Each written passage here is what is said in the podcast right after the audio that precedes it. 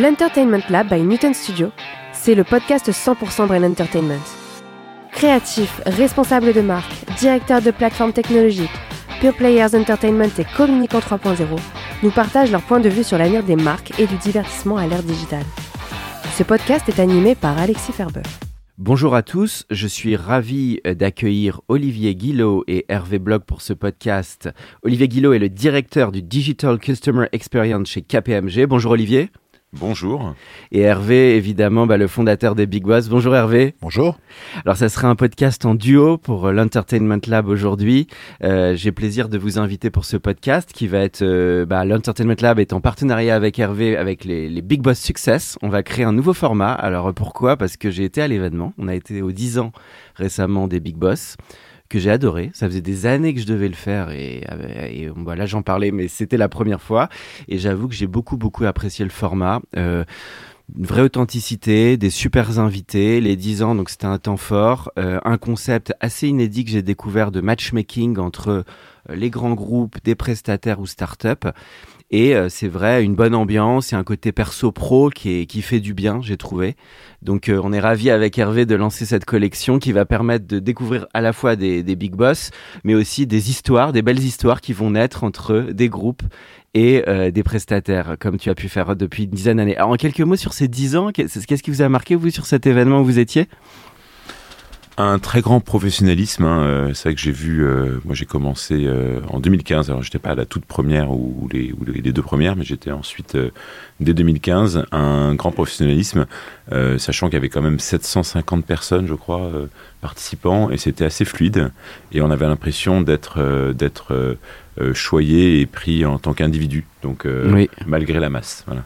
Ça que j'apprécie. Hervé, toi qui as vécu de l'intérieur un peu ce, bah, ce ton débrief de, de ce moment hein, qui était important pour toi. Alors effectivement, c'était l'édition de tous les records, l'édition mhm. des 10 ans. Euh, on a commencé, il y avait 146 participants il y a 10 ans, aujourd'hui euh, donc 750. Euh, j'ai commencé, j'étais seul pour euh, opérer avec une stagiaire. D'ailleurs, elle avait 50 ans, c'était une stagiaire en reconversion. Et euh, j'avais 50 personnes de mon staff pour cette édition. Donc, on voit la croissance exponentielle. Et effectivement, ce qui est important, c'est qu'on a gardé l'esprit du début. C'est comme les startups. Hein. Les startups, mmh. c'est pas un statut, c'est un état d'esprit. Et donc, on veut garder cet état d'esprit de convivialité et de business sans se prendre au sérieux.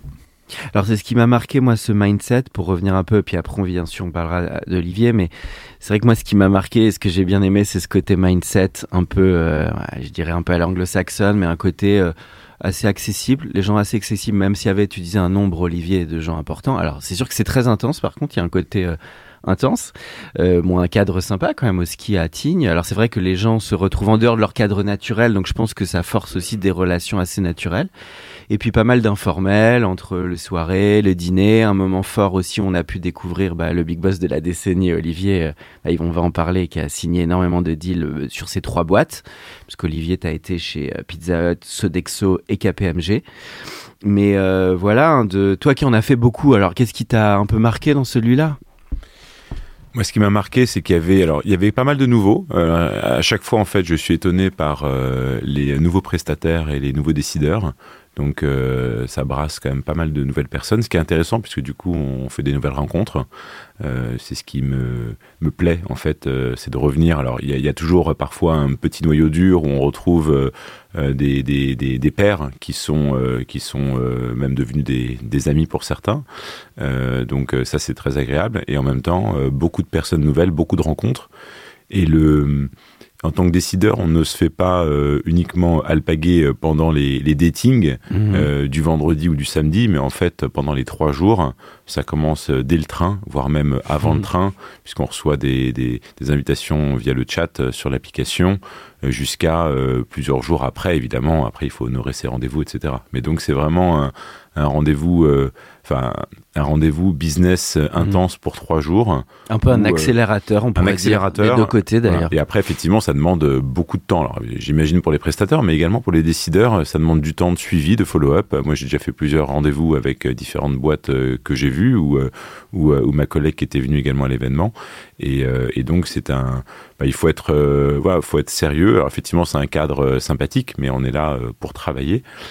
également le week-end. et c'est vrai que des fois, on, l'oublie un peu trop. Exactement. Bah moi, c'est ce qui m'a marqué un peu cette alchimie. On en parlait off record avec Hervé. Euh, vraiment, euh, ce matchmaking, un peu, c'est ça, je trouve, qu'a créé euh, les big boss entre bah, des décideurs, des startups. C'est pour ça que je voulais vous inviter aussi, parce que finalement, je trouve que Hervé, tu as créé quelque chose un peu au cœur de l'économie, parce que moi, je suis entrepreneur. C'est vrai, quand on est entrepreneur, on va souvent embarquer les grands groupes, faut convaincre des grands clients. Sauf que les rencontrer, c'est pas toujours facile. Il n'y a pas toujours un temps d'attention qui est... Et là, c'est vrai qu'il y a une vraie attention qui se crée. Il y a une relation un peu plus personnalisée. Donc ça peut aussi, bah, c'était ta tagline business as it should be. Mais moi, je l'ai vraiment, je l'ai vraiment ressenti. Donc euh, c'était, c'était une super expérience. Donc euh, Olivier, toi, donc t'as été le, donc euh, nommé un peu dans la catégorie. Il y avait un peu comme des awards, il faut dire, à la, aux 10 ans. T'étais le big boss de la décennie, je crois, c'est ça? 10 years big boss? Tu peux en parler, Hervé, peut-être? Effectivement, à chaque, à chaque édition, dès, dès la première d'ailleurs, on a voulu célébrer, célébrer des prestataires innovants, célébrer des deals. Et donc là, pour cette fois-ci, on a voulu vraiment retracer et identifier les deals ou euh, les décideurs les plus euh, méritants sur les dix dernières années. En l'occurrence, pour Olivier, les huit ans. Hein. il a commencé en 2015 et il est très présent sur nos événements majeurs euh, Summer et Winter Edition depuis huit ans. on a aussi célébré le plus gros deal qui pèse plusieurs millions d'euros chaque année pour le prestataire et euh, pour le décideur, parce que c'est un deal de monétisation avec Monetize Angels et Interflora. Et donc, euh, ce qui est important, c'est que euh, on veut retracer euh, l'origine business, puisque c'est notre cœur, c'est notre cœur fondateur. Bien sûr mmh. qu'on fait un événement relationnel, sympathique, convivial, tout le monde se tutoie, c'est sympathique, comme tu l'as rappelé Olivier, c'est un week-end. Mmh. Donc finalement, c'est un sacrifice que vont faire des décideurs pour leur contexte professionnel. Hein. Ils mmh. Abandonnent conjoints et enfants euh, pour euh, quelques jours et ils vont vivre cette expérience à fond.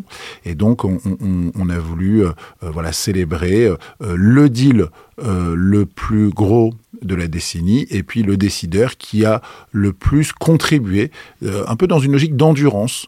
C'est-à-dire que voilà, à chaque participation, il a identifié des prestataires qui pouvaient être intéressants pour lui, qui pouvaient aussi accélérer ses enjeux digitaux et finalement aussi accélérer sa carrière. Parce qu'on le dit, on le dit pas tant que ça, mais un décideur qui choisit les bons partenaires mhm. va donc avancer plus vite et va propulser plus vite sa carrière. C'est aussi un enjeu d'accélération de carrière pour les décideurs. Mhm. Ah, Olivier, tu peux en parler parce que toi, c'est vrai que ce qui est intéressant, c'est que tu as vécu ça depuis 8 ans. Donc, euh, ce qui est intéressant, c'est que tu expliques aussi bah, que ce qui est intéressant pour toi dans ce format. Est-ce que c'est un gain de temps pour des finalement bah, rencontrer les gens. On peut vite y passer son temps quand on est entre guillemets chez l'annonceur.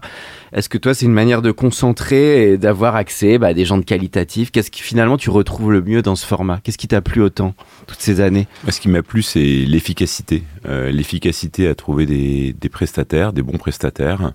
Euh, ce qui est bien, c'est qu'ils sont, euh, maintenant ils arrivent Enfin, maintenant, il y a eu Hervé a mis en place une Big Boss Academy. Je sais plus comment ça s'appelle. Je crois que c'est Big Boss Academy qui euh, qui forme ses prestataires à mieux se présenter, à mieux pitcher puisque parfois, je me souviens, les toute première édition, il y avait certains prestataires qui euh, qui faisaient leur discours de, de, speed dating en quelques minutes, et c'est mhm. compliqué, hein, c'est un exercice très compliqué, où, euh, où parfois on, on, avait du mal à appréhender euh, la valeur ajoutée précise. Il y avait déjà les 20 et les 7 minutes, ça a toujours été les deux durées clés. Hein.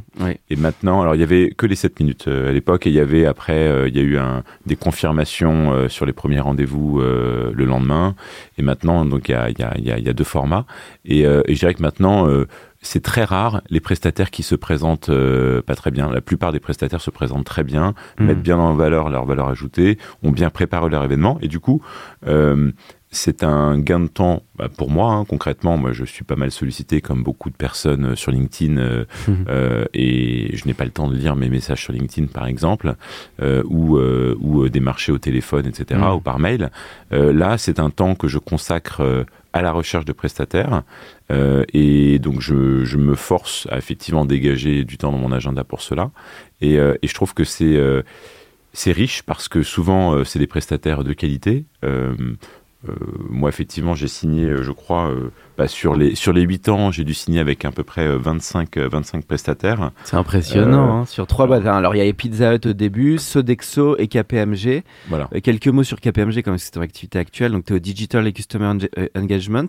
Oui, Quand quelques ça. mots, tu peux en reparler comme KPMG cabinet de conseil et, et audit et donc tu vas trouver tout type de prestataires en digital marketing, en bah, L'idée, c'est de, c'est à la fois de faire rayonner la marque sur les réseaux sociaux et sur les, différents sites web que l'on que l'on que l'on gère. également converser avec avec euh, nos clients ou nos prospects euh, via euh, nos newsletters ou nos, ou webinars, etc. Puisqu'on organise des, des, dizaines par an. Hein. il y a beaucoup de contenus qui sont créés par nos quatre métiers. Donc la partie conseil, la partie audit, la partie avocat mhm. et expertise comptable. et donc beaucoup de contenus qu'il faut adresser euh, à la bonne personne. Donc, on travaille les customer journée, etc. Donc, ça, mm. ça fait partie de mon rôle. L'objectif, c'est de générer des leads et de s'assurer que ces leads soient ensuite suivis. Donc, c'est aussi toute la partie gestion du pipeline euh, et avoir une, un pilotage commercial.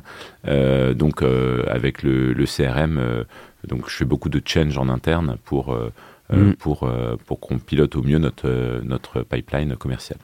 Alors on avait parlé avec Hervé au dernier podcast, mais c'est intéressant que tu en parles. Comment ça a évolué cette relation aux prestataires Parce que tu en as fait, donc on peut les citer. Hein. Il y a eu presque, il a dit Hervé, quasiment 4 millions d'euros euh, sur des années. Donc euh, merci, euh, les prestataires peuvent te dire merci et tu les soutiens dans leur développement.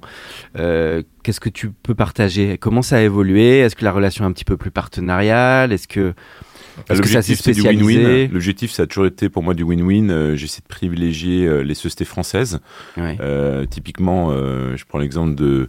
Bah, je me souviens de DQ Unify. J'étais un de ses premiers clients, par exemple, chez Pizza Hut. Et, et, et, on va sans doute faire affaire chez KPMG de nouveau. Euh, voilà. Et depuis, évidemment, ils ont maintenant ils sont très connus sur la place du marché, mais je les ai connus. Euh, j'étais un les, leurs tout premiers clients. Donc j'étais chez Pizza euh, c'était Yum Browns, donc, mhm. donc sur un niveau européen pendant quelques années. Ensuite, j'ai été chez, chez Sodexo pendant 5 ans au, chez Benefits and Rewards dans un, sur une, un périmètre monde et aujourd'hui, effectivement, chez KPMG France depuis, depuis deux ans et demi ce que j'ai aimé, moi, sur cette, enfin, la relation avec les prestataires, euh, bah, au Big Boss, elle est directe. Euh, on perd pas de temps. Mhm. Euh, moi, ce qui, ce qui m'embête, euh, enfin, ce qui m'embêtait à l'époque, c'était quand on voyait un prestataire, il venait, puisque il venait systématiquement. Il n'y avait pas de télétravail, il n'y avait pas de Teams à l'époque, mhm. donc il venait. on perdait souvent facile une heure et demie. quand c'était pas un déj de deux heures, deux heures et demie, et en fait, on n'était pas très efficace. Euh, on tournait autour du pot. Mhm. Euh, on voulait briser la glace. Ça, c'est jusqu'avant le Covid, tu dirais? C'est là où il y a eu la frontière, la, je dirais le changement? Oui, et puis même, euh, enfin, avant le Covid, il y avait déjà, je, dirais, je dirais le, le, le, le, démarchage classique. puisqu'on ne connaît pas les personnes, voilà, donc il n'y a pas de confiance, voilà, au départ. Donc mhm. c'est vrai que au Big Boss, on est déjà dans un climat de d'honnêteté. Hein, on se dit ça match, ça match pas. Euh, on est très direct. Euh, mais très professionnel. Euh, c'est pas méchant, hein, c'est vraiment on est tous là pour gagner du temps. Et, et, et, comme tout le monde joue le jeu dans cet état d'esprit, on va plus vite.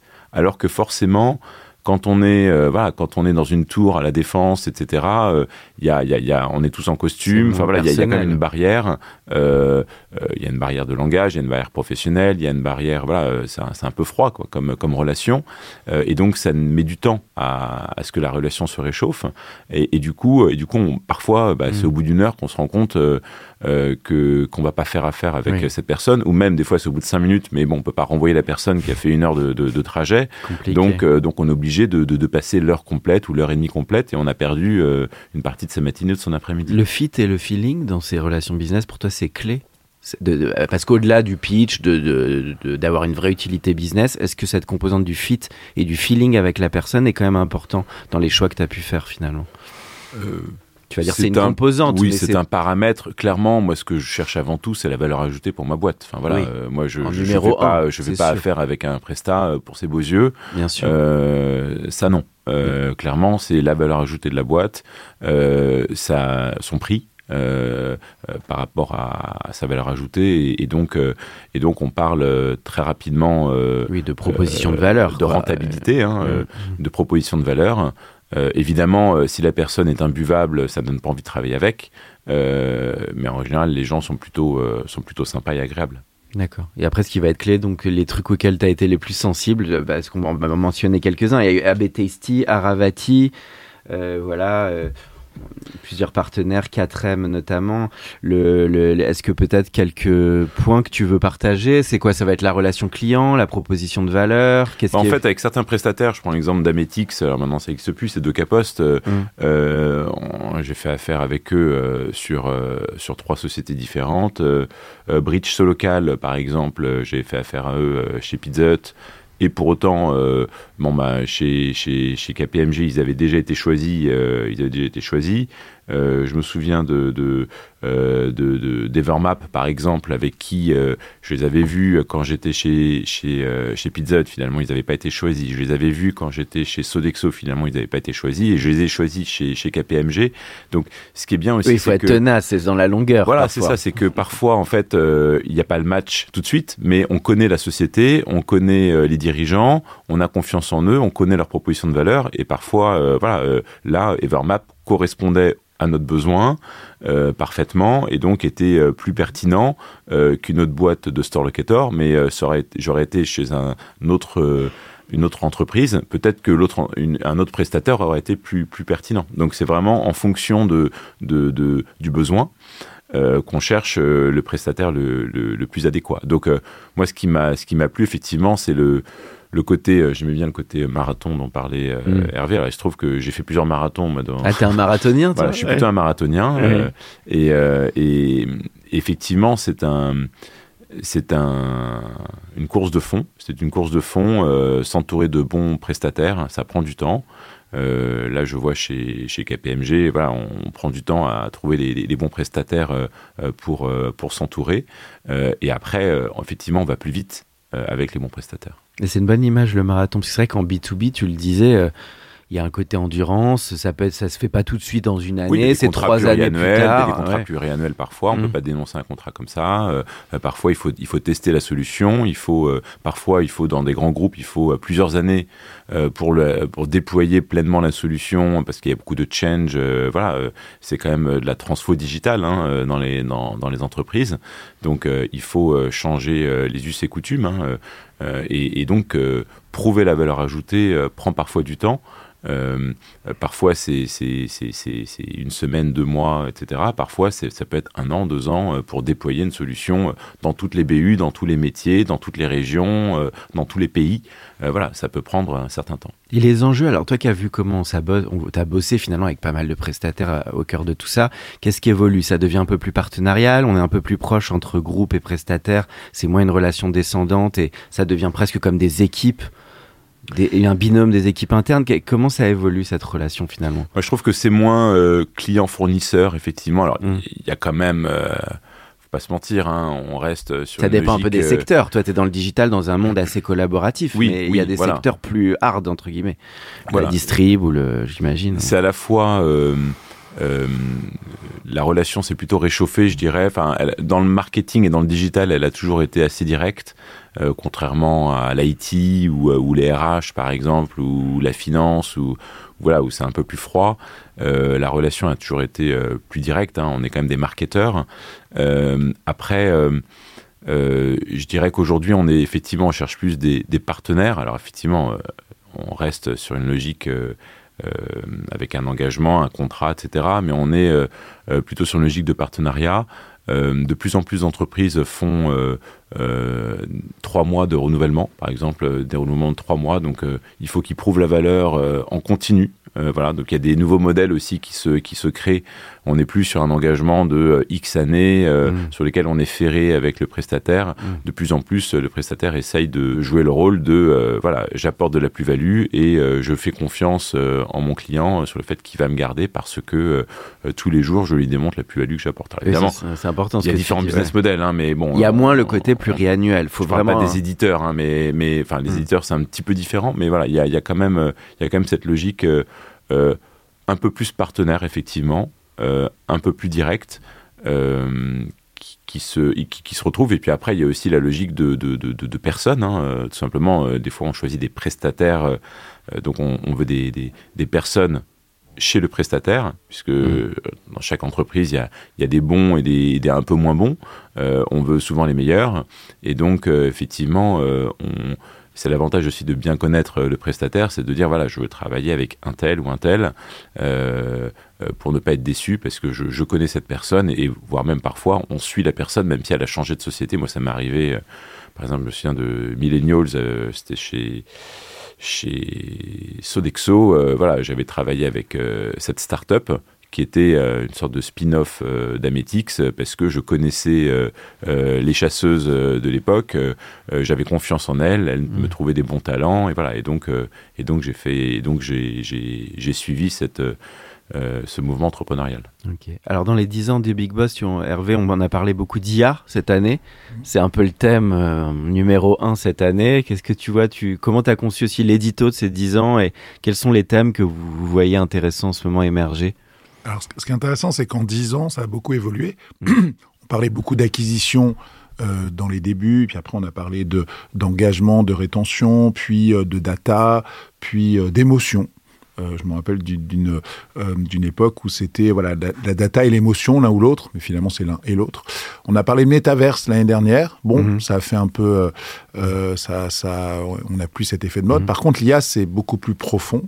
Euh, Karen Schrenzen, qui est euh, la patronne de Trois Suisses, elle a aussi mm. racheté du commerce. C'est vraiment euh, une passion pour elle. C'était la présidente du jury pour cette édition.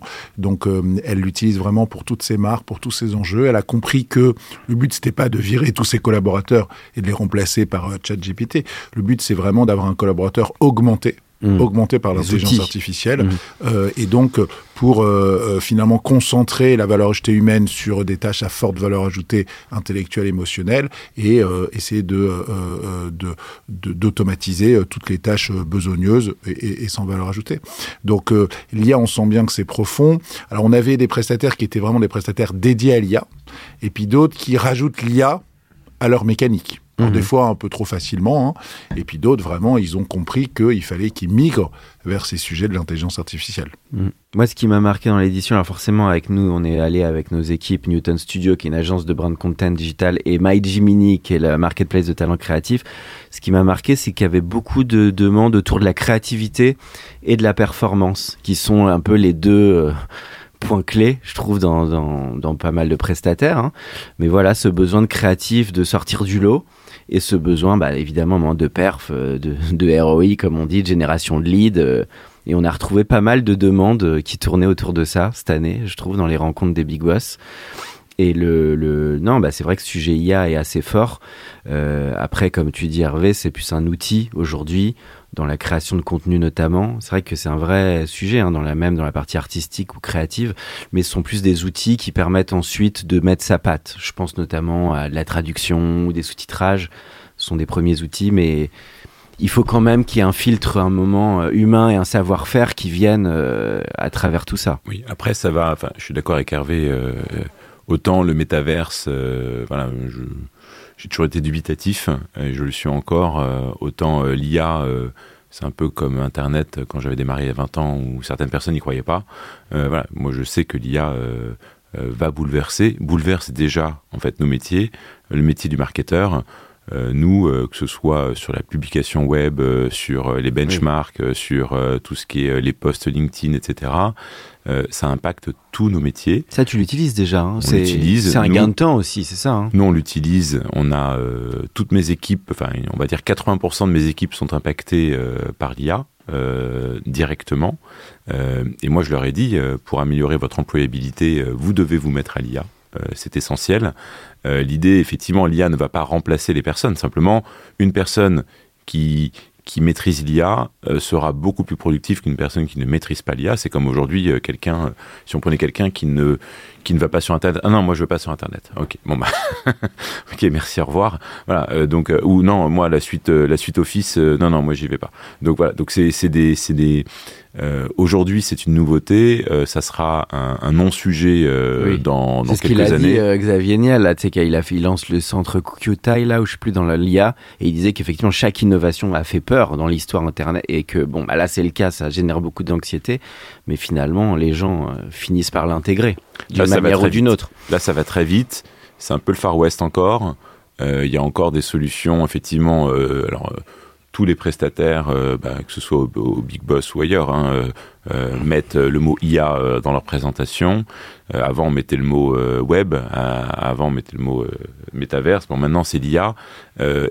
par contre, voilà, il y a une valeur ajoutée véridique dans, enfin, qui qu'on voit hein, dans, dans beaucoup de solutions. Euh, voilà, je, je, suis persuadé que ça va bouleverser. Il y a, il y a certains, alors ce qui est marrant, c'est qu'il y a certains prestataires euh, alors, euh, que, que, que j'ai rencontrés qui, qui ont voulu se démarquer en disant voilà, moi, je, moi non, l'IA, je n'en fais pas. Euh, par exemple, sur de la rédaction de contenu. Euh, mhm. Et moi, je dis ok, très bien, bah, moi, je veux pas travailler avec vous. voilà, parce mhm. que, parce que en fait, l'objectif, c'est d'avoir de l'humain et de l'IA. L'IA tout seul, non. L'humain tout seul euh, bah, c'est trop, c'est assez luxueux. Donc euh, c'est pour certains points particuliers, mais effectivement aujourd'hui, euh, la majorité des contenus à venir se feront avec l'IA et de l'humain pour contrôler mmh. tout ça. Bah après, c'est drôle d'en parler à l'occasion des Big Boss, parce que Big Boss, pour moi, ça réaffirme aussi beaucoup l'humain qui est une valeur que je partage. Et Hervé, on a parlé quand même, le Covid, on sait, il y a eu aussi un shift, et tu en parles un petit peu en filigrane, des visios, des machins qui ont trop désincarné les relations, et quand même de retrouver des relations très, euh, tu l'as dit, sincères, authentiques, euh, on, ça c'est pas prêt de disparaître, je pense. Face à face, non. Tu peut-être euh, Hervé, tu veux en parler de ça parce que c'est un point qui est important après une séquence qu'on a vécue tous pendant quatre ans là. En fait, ce qui est important avec l'IA, c'est que c'est une révolution qui touche les cols blancs alors que toutes les révolutions précédentes, les révolutions industrielles depuis 200 ans, ça touchait plutôt le col bleu, l'ouvrier, etc. Donc c'est vrai que c'est nouveau quand on voit que euh, une intelligence artificielle peut passer le barreau euh, en 28 secondes euh, et réussir des concours de médecine ou autre. Donc voilà, on, voit qu'il y a quand même un bouleversement. En revanche, on va dire que l'humain, il a deux, deux capacités. Il a de l'intelligence et de l'émotion. Mmh. On va pouvoir, au fur et à mesure, euh, gratter sur l'intelligence. Voilà, on a vu il y a 20 ans euh, une machine IBM euh, gagner aux échecs contre Kasparov. Mmh. il y a aussi d'autres jeux qui ont été franchis par, par des machines. Et donc, l'émotionnel, ça va être un peu plus compliqué quand même. D'ailleurs, ce qui est marrant, c'est que quand on voit les robots ou quand on voit l'intelligence artificielle, ils savent faire des trucs que les humains euh, euh, ne, euh, ne savent pas faire en général, calculer très vite ou autre. Mmh. Par contre, ils savent pas se, se, servir un thé et boire ou même marcher. Voilà, c'est-à-dire qu'en gros, des choses qu'on fait nous depuis des, des centaines de milliers d'années, qui sont dans nos gènes depuis des millions d'années, bah, en gros, la machine ne sait pas encore mmh. le faire. Donc, on a quand même encore quelques décennies devant nous. mais en tout cas, l'idée, c'est pas d'avoir peur. Effectivement, comme le Olivier, on, avait peur d'Internet. voilà, on, les, les, gens qui disaient que la Terre était ronde, ils étaient brûlés sur les bûchers euh, au Moyen Âge parce que tout le monde disait que la Terre était plate et que eux ils se trompaient. Donc euh, donc voilà, l'intelligence artificielle va être une augmentation de mmh. performance et de productivité euh, et je pense pas qu'elle va pousser au revenu universel et voilà aux, films de science-fiction qu'on connaît tous. il faut quand même mesurer tout ça. Hein. Il y a des il y a des AI Act un peu dans le monde entier pour euh, réguler tout ça. Mais en tout cas, pour moi, c'est une, une, opportunité mm. de productivité et non pas euh, une guerre fratricide entre l'homme et la machine. Oui, voilà, c'est plus une opportunité de l'apprivoiser. Parce que souvent, il y a quand même, tu parlais du métaverse l'année dernière, c'était la séquence. Euh, qui a, fait plouf finalement. Il y a toujours une espèce d'onde de choc très fort côté média par rapport à la réalité concrète euh, et le recul qu'on a sur tout ça. Donc c'est vrai qu'on n'est pas encore dans la chanson de Hal dans 2001 l'Odyssée de l'espace. Moi c'est un de mes films préférés où il chantait avec émotion et c'est pour ça qu'on le débranchait on n'est pas encore dans ce côté émotion. Et tu sais pourquoi il s'appelait HAL, le, bah vaisseau alors IBM, bah, bah c'était les ah, Kubrick, on peut y aller si tu veux. Hein. Eh, on peut y aller, on peut y aller. Bah, on va. Et alors, j'ai dernière partie du podcast. Euh, alors, petite anecdote. Euh, vous, vous connaissez. On va aller plus sur le un modèle, euh, un côté détente, relax, parce que bon, vous connaissez bien. Vous avez fait tous ces événements. Des petites anecdotes comme ça que vous avez partagées, euh, bah, qui vous ont marqué tous les deux, ou je sais pas, des petits moments comme ça. Flashback. moi, j'en ai une marrante d'un d'un prestat un jour qui me décidait qu'il a que son plus gros deal signé au Big Boss il avait rencontré le décideur quand ils étaient tous les deux euh, à la pissotière dans les toilettes. Voilà, ils ont commencé la première conversation, c'était à ce moment-là, puis après ils ont prolongé au bar et autres, et voilà. Donc, euh, Donc ça arrive. euh, alors, et puis bien sûr, ouais, une anecdote intéressante aussi. D'ailleurs, Olivier, tu l'avais vécu. Donc nous, la Summer Edition, euh, bah, effectivement, il y a plusieurs, activités euh, pour euh, créer, créer le networking. C'est vrai que la Winter, en général, les gens vont skier. Et donc, si on a des prestataires qui, le premier jour, n'ont pas voilà, créé de lien particulier, ils vont skier pas forcément avec les bons décideurs et donc pas forcément avec les bons prospects, et donc ils perdent un peu un, un potentiel networking. Et donc, quand je voyais que la Summer était préférée par les prestataires à la Winter, j'ai décidé de rajouter une demi-journée de business le samedi matin. Euh, donc en général, euh, auparavant, vendredi après-midi, euh, le business, samedi matin, on skiait. Et, donc les, décideurs, en plus manque de pause, ce samedi matin-là, il faisait très beau, donc voilà, les, décideurs voulaient skier, etc. Olivier, je m'en rappelle, avait créé une petite fronde avec d'autres décideurs pour bah, pour essayer de créer une exception. Donc je, m'y suis opposé. Effectivement, on, a fait ce format. Et alors ce qui est très intéressant, c'est que j'ai un prestataire qui m'a convoqué et qui me dit Hervé, t'as rien compris à ton événement. Moi, je fais plus de business sur les pistes de ski que dans des rendez-vous complémentaires. Je fais oui, Gwenaël, c'est vrai, toi, parce que tu as un excellent relationnel. Mais c'est vrai que la majorité des, partenaires, ça les rassure d'avoir des rendez-vous formels, organisés, structurés, avec un matchmaking en amont. Mais c'est vrai que les meilleurs commerciaux sont ceux qui vont entraîner une foule, une bande, skier avec eux. Quand on skie, hein, on descend une piste pendant 10 minutes et puis on remonte euh, sur un télésiège. Et donc on va créer des, instants très privilégiés. Donc en fait, euh, c'est ça l'enjeu, c'est mixer des rendez-vous très structurés euh, et puis euh, des approches très relationnelles. Et c'est finalement plus dur. Quand on est en train de commander une coupe de, de champagne au bar du club méditerranéen euh, à Tignes, dans un endroit magnifique, euh, et que juste à côté, on voit quelqu'un qui peut être euh, un, un, super relais commercial ou autre, on a 20 secondes, 30 secondes pour créer le lien. Mmh. Sinon, c'est OK, bah merci, à bientôt, et puis les deux chemins se séparent.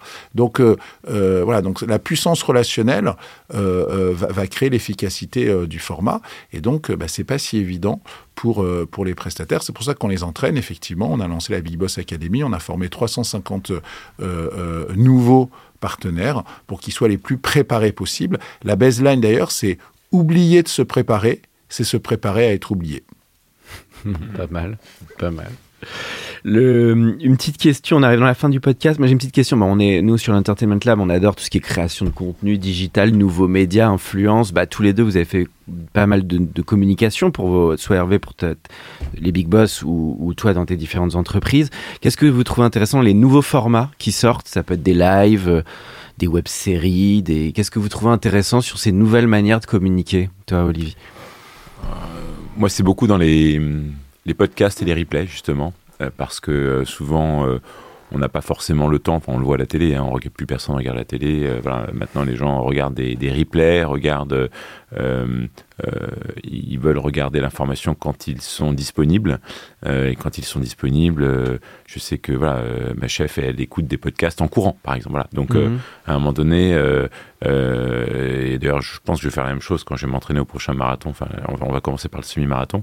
Donc voilà, l'idée les, c'est qu'on a, on manque de temps donc mmh. euh, des nouveaux formats euh, type podcast par exemple où on peut faire une, une activité pendant ce temps-là, euh, ou des formats évidemment en vidéo beaucoup plus courts, sont beaucoup plus impactants que que de longues interviews télévisées mmh. ou, ou, Tu regardes plus là trop la télé toi? Il y a plus de programmes, peu, un peu moins que les plateformes, j'imagine, ou le Quasiment plus. Plus Ah ouais. Depuis Quasiment combien de temps tu as fait le shift Quelques depuis, années depuis déjà Plusieurs années déjà. Ouais. D'accord. Et ciné, tu vas encore un peu ou pas Ciné un petit peu, mais pourtant j'ai un cinéma pas très loin de chez moi. Mais, euh, mais un peu moins qu'il y a 4 ans ou 5 ans moins qu'il y a 4-5 ans. Ouais. Ok. Toi Hervé, sur tous ces nouveaux moyens, qu'est-ce qui te marque ou que tu aimes bien dans regarder dans ces nouveaux moyens de toucher les gens?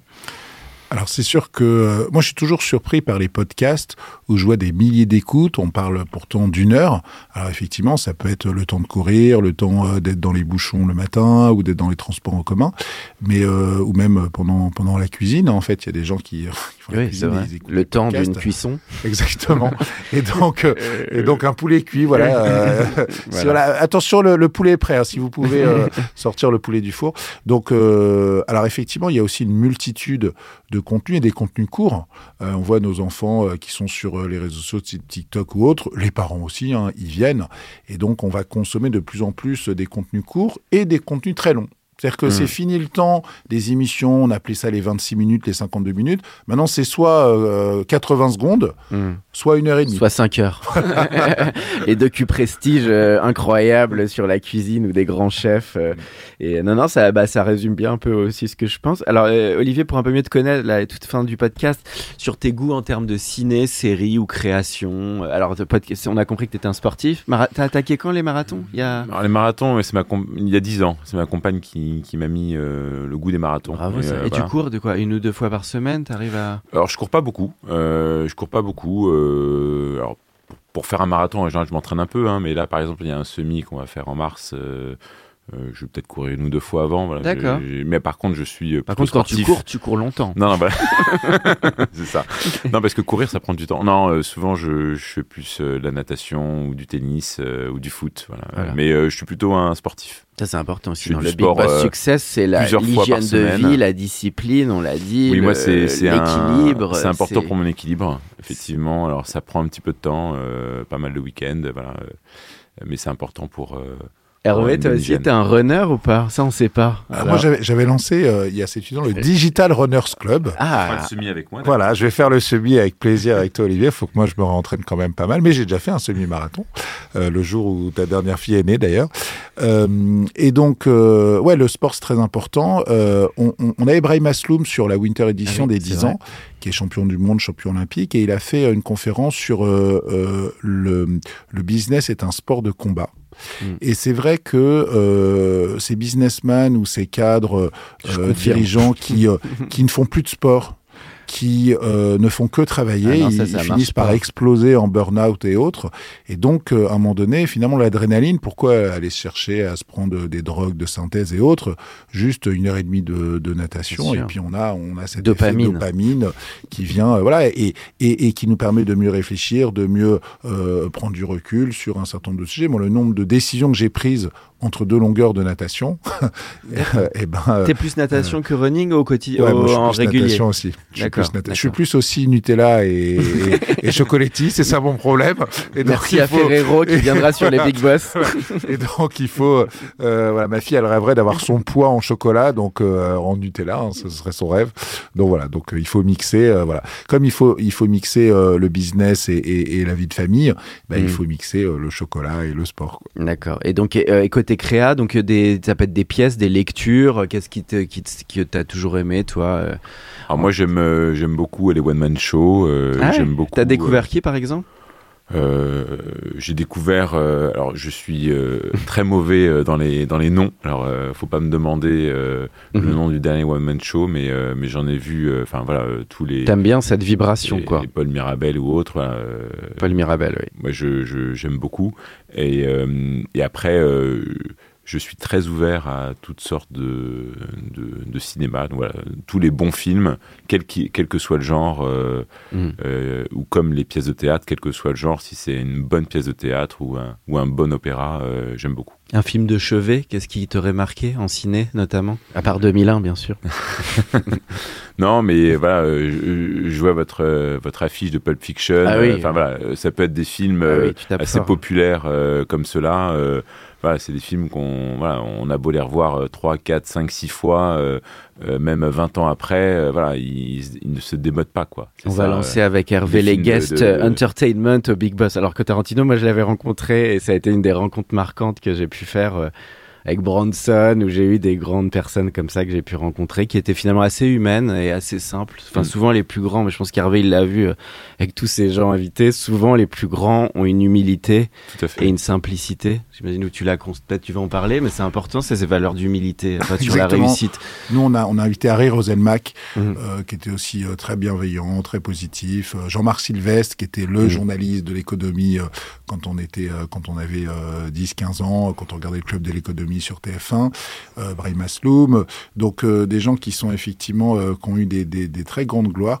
D'ailleurs, Brahim, ce qu'il disait aussi, c'était vachement intéressant. Il disait Mhm. que quand il a eu euh, ces, ces titres, champion du monde, champion olympique, il a eu une phase un peu de, de déprime, dépression, parce que quand on a atteint ses objectifs, quand ça fait 20 ans, 30 ans qu'on bosse ses objectifs et qu'on les atteint, ah oui. Et eh ben, on il a, eu un postpartum un peu. Euh, donc après, il doit se reconstruire et il l'a expliqué vraiment en toute, en toute bienveillance. Aujourd'hui, il, a tout un tas d'activités autour euh, du coaching, euh, du sport, bien sûr, de la boxe. Et donc, donc c'est vachement intéressant. Et il y a beaucoup de, de corollaires entre un entrepreneur et un mhm. sportif de haut niveau. D'ailleurs, souvent, les sportifs de haut niveau sont des bons entrepreneurs Mm. Parce que les valeurs, euh, la détermination, l'énergie, le travail, euh, c'est ça aussi qui permet euh, de réussir quand on est entrepreneur. Alors je confirme, étant entrepreneur, je vois de plus en plus d'analogies avec le sport. Je trouve bah, l'endurance, on a parlé. Il faut faire l'endurance et le sprint en même temps. il y a les deux. Hein. Il y a les speed betting avec Hervé et en même temps, bah, c'est une course de fond, on l'a dit tout à l'heure, hein, les rencontres professionnelles. on a parlé d'équilibre, ça c'est très important. Je pense que les grands sportifs, s'ils n'ont pas l'équilibre à côté, faut y aller. Et puis après, il y a des valeurs aussi, comme tu disais dans le combat qu'a parlé Brahim, euh, bah, de fair play, d'humilité, euh, de bienveillance. Quand on va manager des équipes aussi, on le sait, euh, on peut plus y aller boum boum comme dans les années 80. ça, on le sait aussi. Ça, tu veux peut-être en parler, Olivier, toi qui as managé aussi des équipes, peut-être en quelques mots là-dessus. Ah, il faut donner envie. Hein. Moi, clairement, bah, la rétention des talents, c'est clé, particulièrement en ce moment où, franchement, c'est de plus en plus compliqué, notamment sur des, des marchés en tension. Enfin voilà, les équipes Salesforce ou, ou, des bons euh, qui sont dans le digital marketing. Enfin voilà, la rétention des talents c'est clé. Pour ça, il faut que les gens soient épanouis. Il mhm. faut les faire grandir, il faut les faire évoluer. Là, par exemple, en ce moment, c'est l'IA, euh, c'est le pilotage par la data. Enfin voilà, c'est des mots assez classiques, mais euh, faut donner de sa personne. C'est ça un manager. C'est l'écoute, hein, mhm. euh, c'est de comprendre la motivation de chacun. Il y en a qui marchent à la reconnaissance, il y en a qui marchent à la motivation, il y en a qui marchent au management. voilà. Donc il faut, faut trouver le moteur de chacun. Euh, il y en a qui marchent un, le bon équilibre vie perso, vie pro. Voilà. Donc, mhm. euh, il faut trouver, il faut connaître ces, les personnes que l'on manage euh, et puis et puis ne pas mettre une barrière entre le manager et le manager. Enfin, on est une équipe, on réussit ensemble. moi, si je réussis, c'est grâce à mon équipe. Voilà. Et si mon équipe est réussie, c'est aussi un peu grâce à moi. Voilà. Donc, mhm. je montre une direction. Voilà. Donc, je trouve qu'on est beaucoup plus en meute. Enfin, on travaille en meute, on travaille en équipe. Euh, plutôt que l'individualisme. D'ailleurs, on, le mm. voit dans les entrepreneurs euh, quand on fait, euh, quand on crée une société. Enfin, on, a une expérience avec Hervé là-dessus où, où il y, y, avait eu différents associés. un associé qui était très très individualiste, eh bien, il est il a, il a continué tout seul, voilà, parce que on, voilà, un, travail. Savoir s'entourer, le teamwork, quoi. savoir s'entourer. je pense que c'est une des forces des big boss. Euh, Hervé a su s'entourer euh, de très bons collaborateurs. Euh, voilà, et qui, qui, sont restés pendant dix ans et qui ont eu un parcours important, voilà, qui, qui l'a fait évoluer et voilà, ils sont fidèles et, et je trouve que voilà, c'est enfin, un, un, très bon exemple quoi. La toute dernière Olivier, c'est le conseil que tu aimerais donner à justement la jeune génération bah, qui se lance dans le sur le marché du travail. Ce que tu peux transmettre de trois petits conseils Moi, je dirais que, alors, on a eu récemment, on parle beaucoup des millennials euh, équilibre vie privée, vie perso. Alors effectivement, euh, on sait que dans beaucoup de sociétés, voilà, soit on est entrepreneur, soit on travaille dans, un, dans une entreprise, dans un grand groupe. les deux ne sont pas incompatibles. Hein. moi, j'ai été entrepreneur et j'ai travaillé dans des grands groupes, et je travaille dans un grand groupe actuellement. évidemment, dans un grand groupe, on est plus un individu parmi X, alors que quand tu es entrepreneur, on maîtrise plus son destin. Donc, c'est des, des, des, des, chemins de vie différents. Euh, et en même temps, euh, il y a une valeur commune, c'est quand même le travail. Mm. Euh, euh, vie perso, oui. Moi, la vie perso, c'est très important et, je, ne pense pas être prêt à travailler deux fois plus euh, euh, pour gagner deux fois plus, par exemple. Ça ne m'intéresse pas. et en même temps, il faut quand même un minimum de sérieux. C'est-à-dire souvent les millennials qui arrivent sur le marché du travail avec avec le télétravail, etc. Voilà, télétravail, c'est pas télé c'est concrètement, c'est il faut il faut être sérieux et euh, et, il faut s'investir. Il faut s'investir un minimum dans son entreprise parce que le, je trouve que ce qui est intéressant dans une entreprise, c'est ce qu'on y fait. Et, et, si on y va reculons, euh, on s'amuse pas. Moi, j'ai plaisir à aller au travail tous les jours. j'ai plaisir à voir mon équipe avoir plaisir à aller au travail.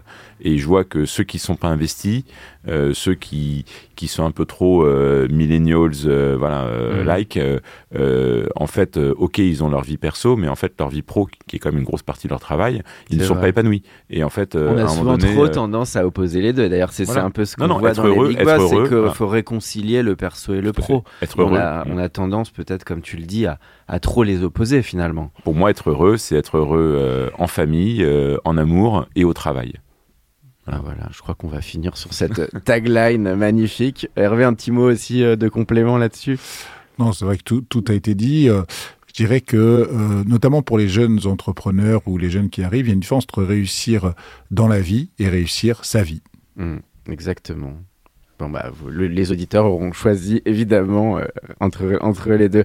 Merci beaucoup à vous deux. C'était un plaisir de vous avoir pour ce podcast. Merci. Pour ceux qui sont encore avec nous, merci de nous avoir écoutés.